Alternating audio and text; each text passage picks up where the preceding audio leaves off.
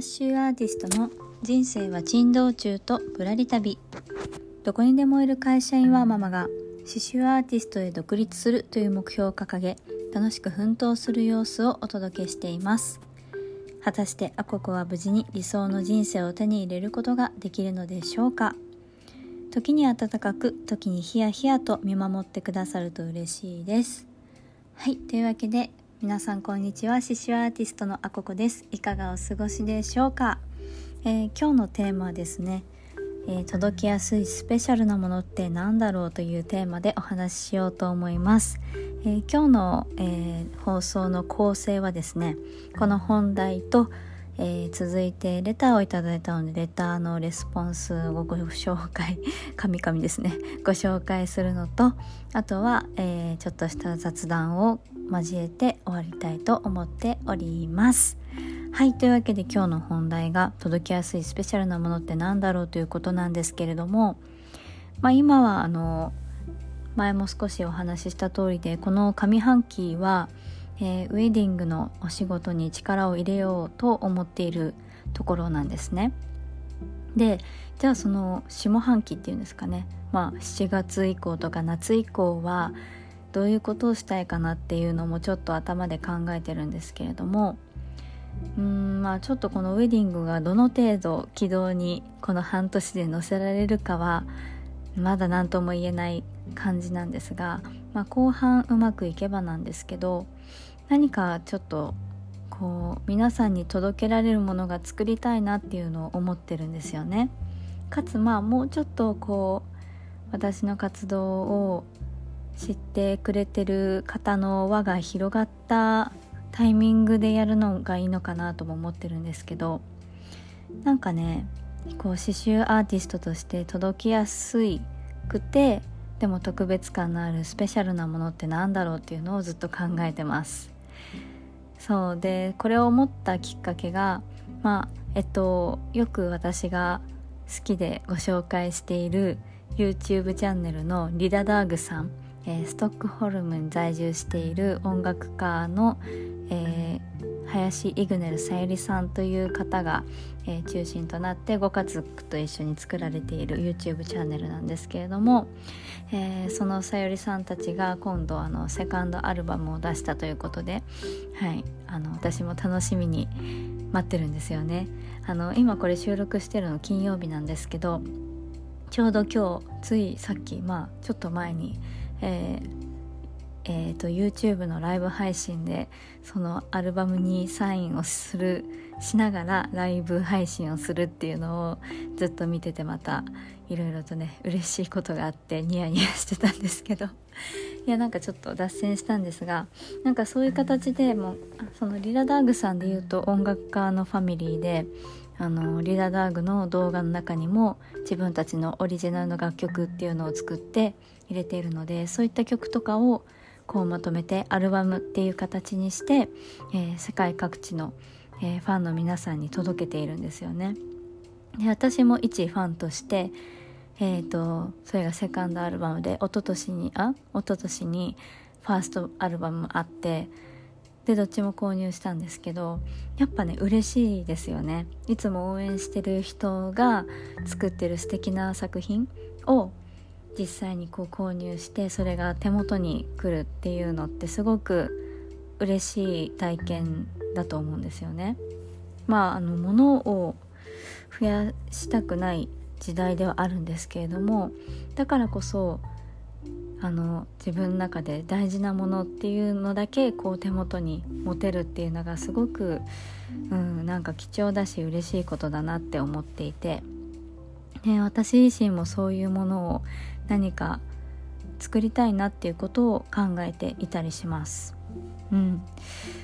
そうで刺繍っていうこう特性というか性質というかうん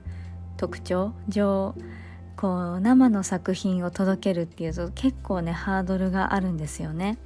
まあその作ったものにつける価格だったりとかまあ量産はできないのでやっぱ限定的な一部の人にしか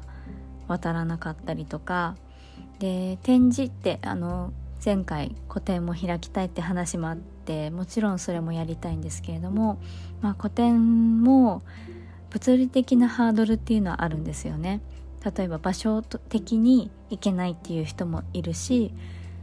あの場所は近くても行きたくてもまあその日はちょっとタイミングがどうしても合わないっていう人とかもいると思うんですよね。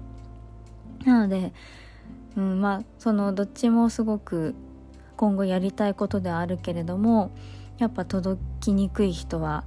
どっちにもこう出てきてしまうんだなって思った時にそのリラダーグさんでいうアルバムみたいなものが私もあったらいいなっていうことを今ちょっと考えてたりしますなのでその住んでる場所とか行ける行けないのタイミングとかに縛られずにで価格としてもそんなに無理がない範囲でお届けできるものって何かないかなというのを考えていてそうでまあうん作る側 として簡単なもので言えばパッと思いつくんだとやっぱポストカードとかあとカレンダーとかも考えたんですよね、まあ、カレンダーとかだったらこう1年間毎月とか絵が変わってそれはそれでねインテリアとして楽しんでいただけるかなとも思いつつ。うん。なんですけど、まあ、刺繍の作品をさらにそれを印刷するっていうことでこうやっぱ刺繍ってちょっと立体的なものなので印刷することで得られない要素っていうのもあるんですよね。なのでなんかその印刷をすることで実物を見るより得られない要素を補えるような何かが必要だなって思ってて言ってる伝わってるかちょっと不安になっちゃったんですけど 大丈夫かな？あのちょっと話しますね で現状なので私が考えてるのだと全然あの何のストーリーも描いてないんですけど例えば絵本を作るとか絵本みたいなこう一つの物語でなくても作品集みたいな何か一冊の本とかにまとまってるようなものだったりとかあとは、うん、まあ作品集に何か言葉をつけて刺繍みたいに刺繍あのいつも私が言ってる刺繍じゃなくって 歌を集めるの方の刺繍ですね。だからえ刺繍の刺繍？なんかちょっとごめんなさいね。まあそん言いたいことが伝われば大丈夫なんですけど。まあ何かこう刺繍を印刷することで、まあ、実物から得られない要素がある分を補えるような、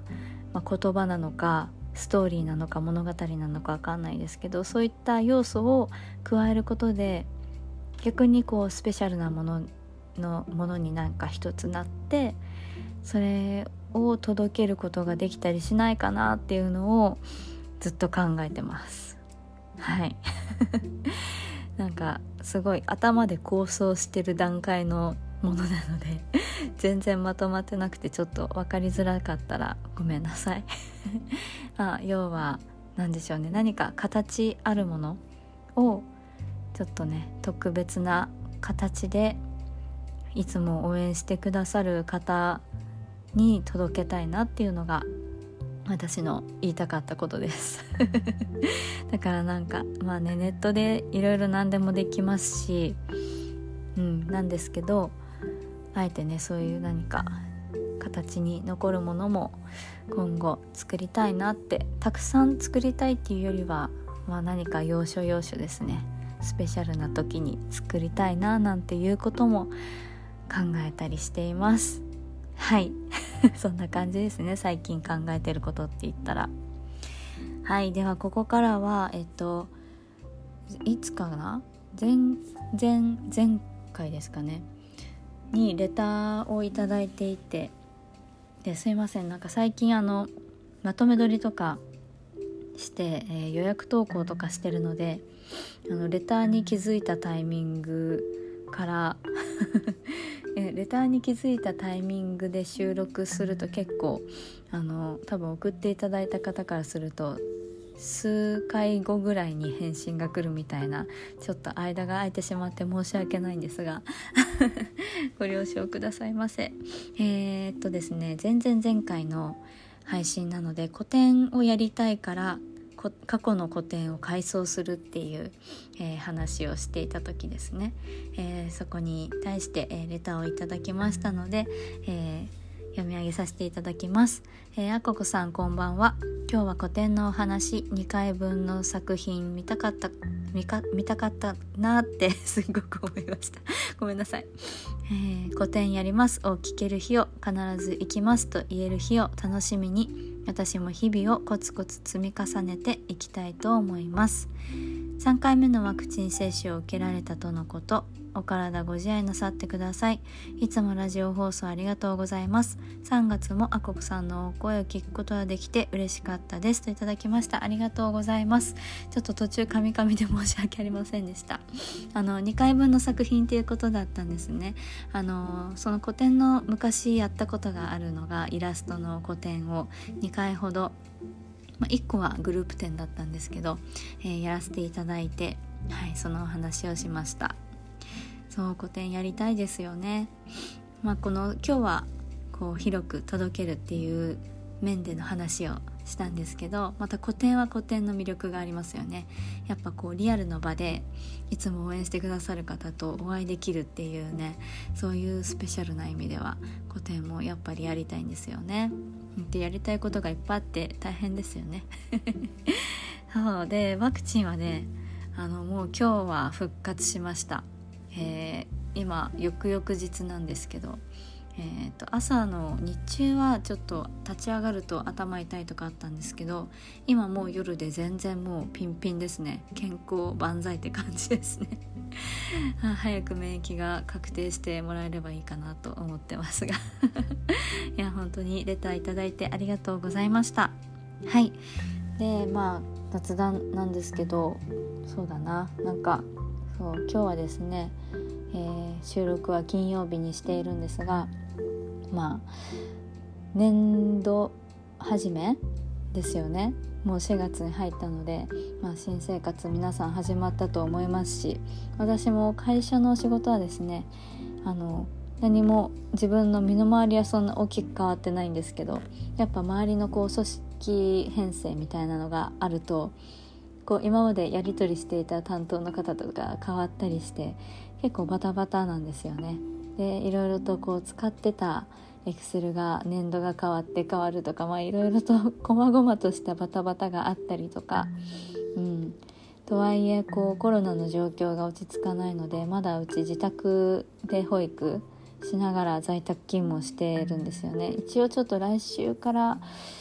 保育園は復帰になるかななん、うん、でもちょっとどうですかねっていう感じなんですけど